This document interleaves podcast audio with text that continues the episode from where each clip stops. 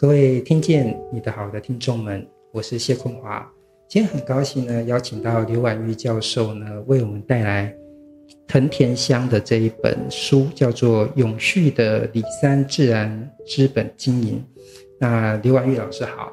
哎，谢老师好，那以及各位观众朋友，大家好。嗯，今天很高兴邀请到刘婉玉教授来我们呃这一个听见你啊你的好的这一个企划当中，因为这个文化部的这个企划，它是一个推广阅读的计划。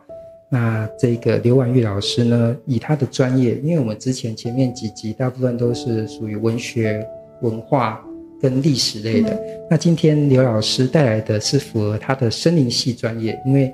这个刘婉玉教授呢，他是森林学系的特聘教授。嗯，因为在呃中兴大学，它是一个以农立校的一个学校，那所以呢，在农学方面哦，能够担任特聘教授，一定是在学术上有一个极大被肯定的一个一个地方哈。那同时，这个刘老师呢，也是我们学校的创新产业学院的副院长。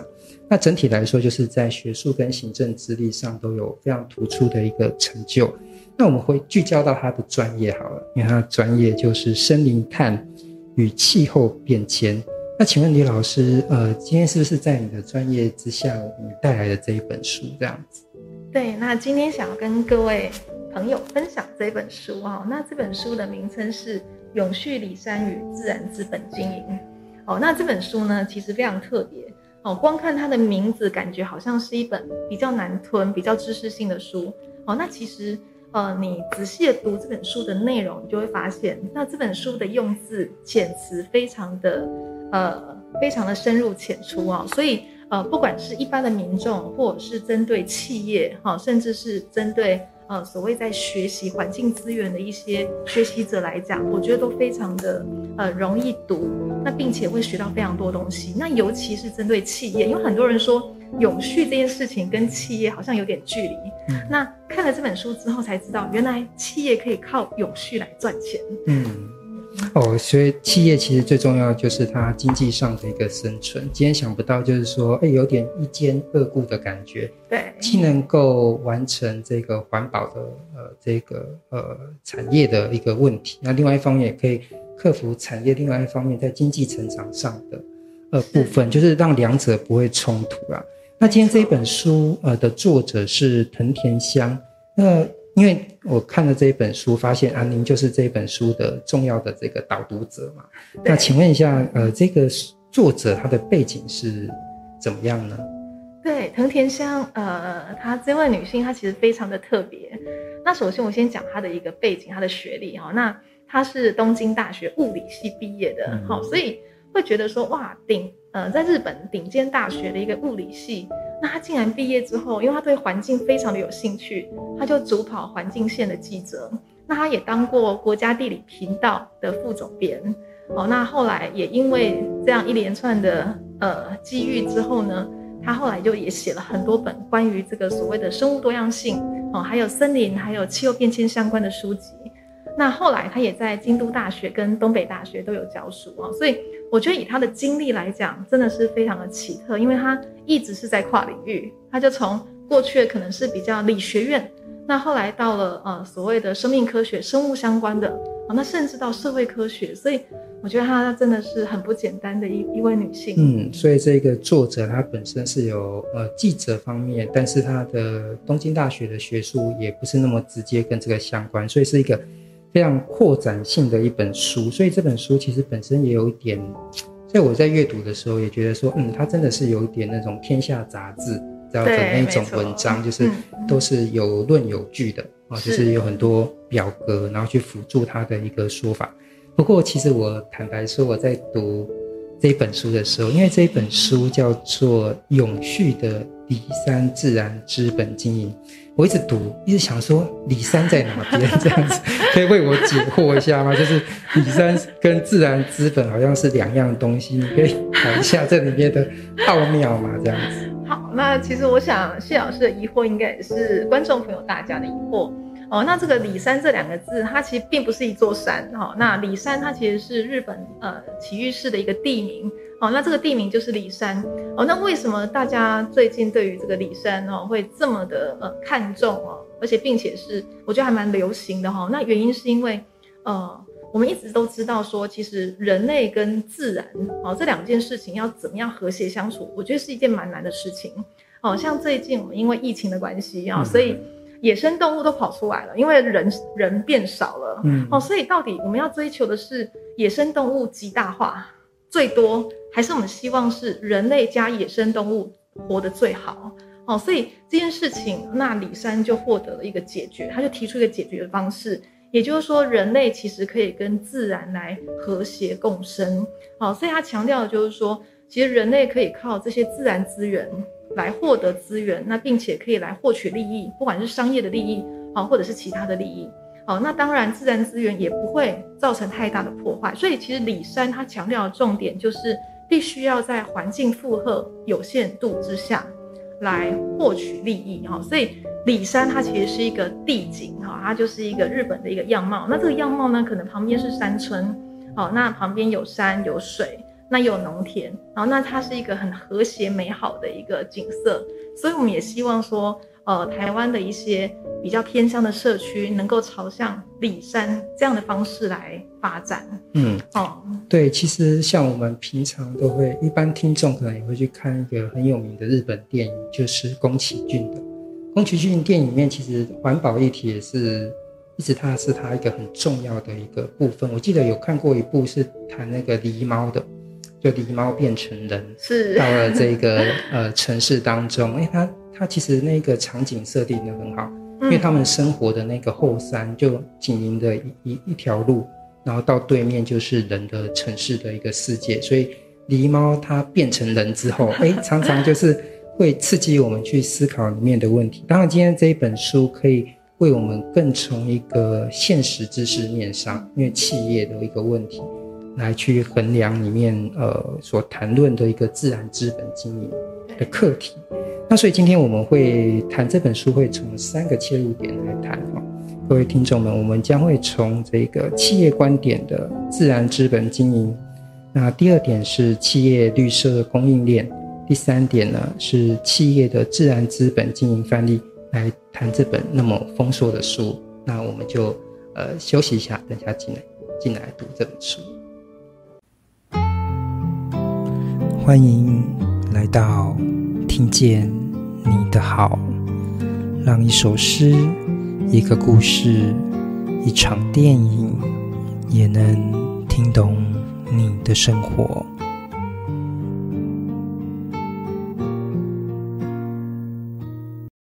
各位听见你的好的听众们，很高兴呢，我们现在就要来真正进入这本书了哈。那我们第一点呢，就是要从企业观点的自然资本经营来谈，因为一般人都认为说企业它就是剥削自然资本的，那怎么可以用企业的观点来谈自然资本经营？难道里面都是在谈剥削吗？那不过这一本书呢，它基本上是从这个角度来思考的，他认为说，哎，从企业观点来讨论自然资本的经营是可行的，因为现在的企业已经都不一样了。可不可以请您分享一下，就是说企业重视的点在什么地方呢？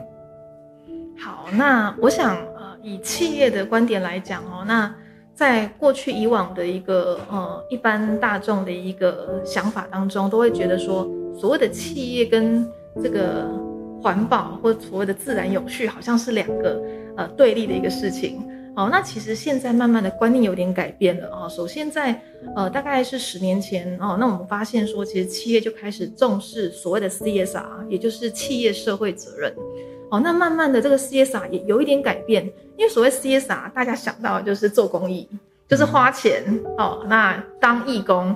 哦，那其实现在观念有点改变了，是叫做 CSV。好，那所谓 CSV，C 是 create，嗯，然后 S 是 shared。然后 V 是 value，也就是说，其实企业它做这些所谓的自然有序的事情，它其实是可以共创价值的。也就是说，这些环境你重视环境，那其实也可以对企业来讲带来一些利益。好，那所以说，为什么这本书它叫做自然资本？好，那所谓的资本是什么？好，资本当然大家想到的就是成本的概念，就是我利用资本去赚钱。嗯，好，那这个就是一个呃商业的一个考量嘛。哦，那资本有很多种，像我们想的人力资本，好，那或者是社会资本、人脉的部分。哦，那什么是自然资本？其实自然资本本来就有，因为本来企业在做这些商业行为的时候，做生产的行为的时候，它本来就会耗费一些水，耗费电。能源甚至是土地等等，那这些自然资源的东西，过去比较被忽略，是因为很多是不用钱，比如说像空气，嗯、比如说像土壤，嗯、这都不用钱。但慢慢的，我们觉得说，哎，这些可能是要付费的，哦，那企业可能还是要做一些考量，也就是把这个自然资源的自然资本，把它考虑到公司决策里面。我想这样子会是一个比较好的方式。嗯、所以从 CSR 到 CSV。好，那我们慢慢的，现在我们来讲的是 ESG。好，所以呃，各位观众朋友可以看一下这本书，它一直强调 ESG 哦。好，那 ESG 是什么？E 呢就是环境，好，那 S 呢所谓的社会，然后 G 呢指的是公司治理。好，那这边的环境跟我们过去讲的环境不太一样，我们强调的是所谓的上游、中游、下游都要考虑到环境这件事情。那社会 S 是什么？好，那 S 讲的是人权、劳工的一些权益。好，那我们对于这个所谓的员工，哦，应该要考量到他的权利跟义务的问题。好，那这个 G 呢，讲的就是公司的治理。好，那公司的治理强调的就是公司在做决策的时候，应该要考量气候风险，考量环境风险，考量这个员工的权益。好，所以 ESG 变成是。现在我们觉得比较流行，而且未来会成为趋势的一个一个名词。嗯，所以其实在这本书里面也会谈到，就是说，那既然企业要去注意自然资本，因为其实刚刚像这个文玉老师就谈了有两个关键字，就是资本跟资源。嗯，你谈资源的时候，它可能就是这个资源，可是你在企业体系当中，资源就会。变成资本去思考，也就是说，原本他不去思考，如果他把它当成资本的话，就尽量去崛起。可是他现在发现说，哎，使用者付费，或者说我要去维护它的时候，资源就会变成资本，要去精打细算一下。没错。那其实它本身就会产生了，那到底是怎么样的资本，或者说要做到什么样的量化的等级？其实就有很多的这个指标，比如说像这个联合国，或是。呃，就有定一些标准嘛，像那个我们这本书会经常谈到一个东西，叫做爱资目标。这个可以跟我们分享什么是爱资目标？好，那其实所谓的爱资目标，它其实是呃生物多样性公约哦。那在呃之前联合国开会的时候呢，它就有定定二零一零到二零二零总共有二十项的目标。嗯，哦，那其中里面规范的非常多呃各国应该要遵守的项目啊，比如说。我们应该要重视环境有序这件事情啊，那尤其是在呃，不管是生物多样性的维护哈，或者是所谓的森林面积的增加，这个都是在爱资目标里面都有被提及的。嗯，所以当初在二零一一年在定这个指标的时候，哎，它以十年为期，对，就是说，呃，十年之后我们来看看这二十个目标有达成吗？其实我们精打细算一下，二零一零加十就是二零二零。那今年我们就是二零二一年，就是去年，到底有没有达成这些指标呢？各位听众，我有把这个资料就查出来了，定到了这二十个目标，一样都没有实现。但是呢，呃，其中的第九跟第十一、十六、十七、十九跟二十这个。六个目标呢，有部分实现。嗯，那其实这六个部分的目标是哪一些？我为大家听众们分享一下，就是在这个目标九，就是控制或根除入侵的的外来物种。我这个目标有稍微达到。这个外来物种是指什么东西呢？所、哦、所谓的外来物种呢，其实简单讲，顾名思义，外来的物种嘛，也就是说，它这个物种不是在。台湾或是在国内土生土长的，嗯，因为我们会认为说土生土长的物种，它本身的条件应该是比较适合这个地方来栖息，哦，那所以说外来的物种，它可能会是比较强势的，或是比较掠夺性的，可能会影响到当地本地的原生物种的一个生存。嗯，哎，以森林学的角度来说，因为我们一般都讲外来物种比较是动物，因为有些人就很喜欢国外的一些什么小动物，就偷偷把它带进台湾养，嗯、那结果不喜欢就把它放生，结果它就变成强势物种嘛。对。那从动物就回到植物来说的话，在森林学上有什么是外来物种的植物吗？对，其实呃，所谓的外来物种。好，那不管是动物跟植物，其实都还蛮多的。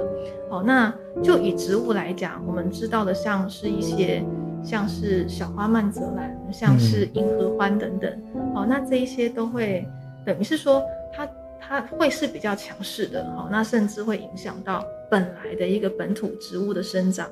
好，那甚至会造成整个生物链的一个断裂跟破坏。所以我们会希望说，还是尽量减少。这个外来植物的一个呃量这样子，嗯，那这个是有部分达成。那我们来看还有哪些是部分达成？就是说，至少是十七趴的陆地跟十趴的海域被列为保护区，进行有效的保育管理。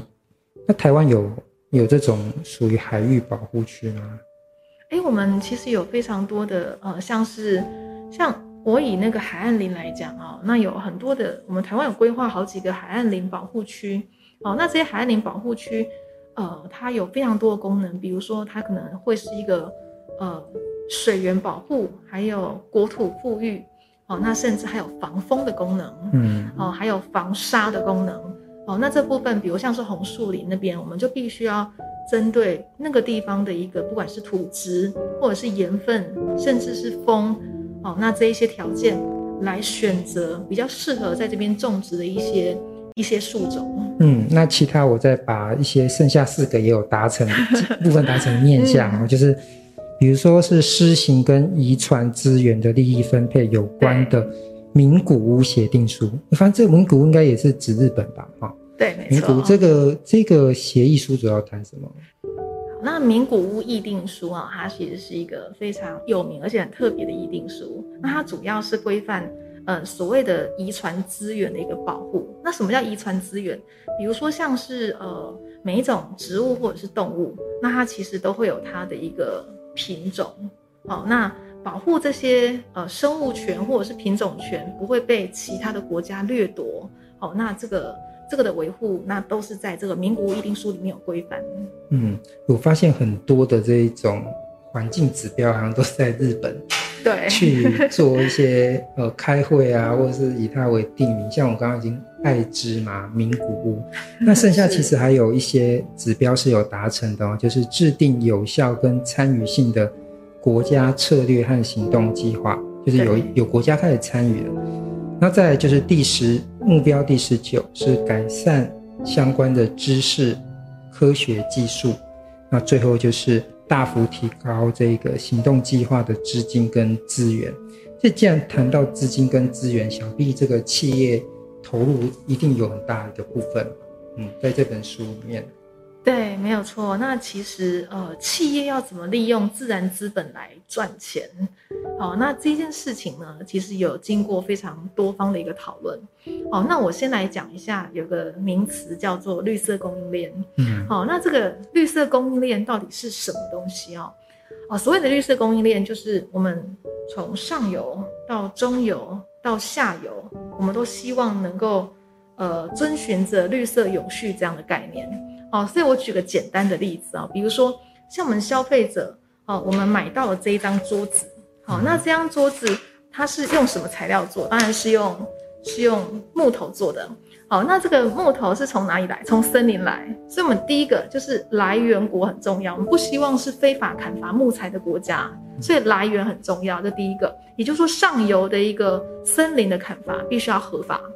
那再来是木材加工，好，我们希望加工的过程也是环境友善的一个过程，好，没有用太呃有毒的一些呃胶合剂或是涂料，好等等，它的过程是绿色友善。那再来是到了下游，我们必须要运输，好，那这个运输的过程如果也可以达到，比如说低碳，好，或者是比较省能源的，好，或者是。呃，比较环境友善的方式来运输，好，那最后到贩售端的部分，好，那么也希望说整个过程呢，就是符合呃所谓的有森林永续认证这样的标章哦，所以我们现在都在推，希望消费者可以多多的看一下这一些国产材的标章啦，或者是它的来源地的标章。我们希望说，呃，教育消费者能够看懂这些标章。好，所以其实这件事情也是在这本书都有提到。嗯，对，因为在这本书的前言。嗯，就藤田香呃，这个作者他就特别谈到，就是说他认为说企业是已经有在参与这个资源，就是保护世世界自然资源的这个行动。他说，在保护生物多样性的行动实践上，啊、呃，已经从单纯的野生动植物的这种保育，嗯，来到了整体供应链的思考，来对生物多样性。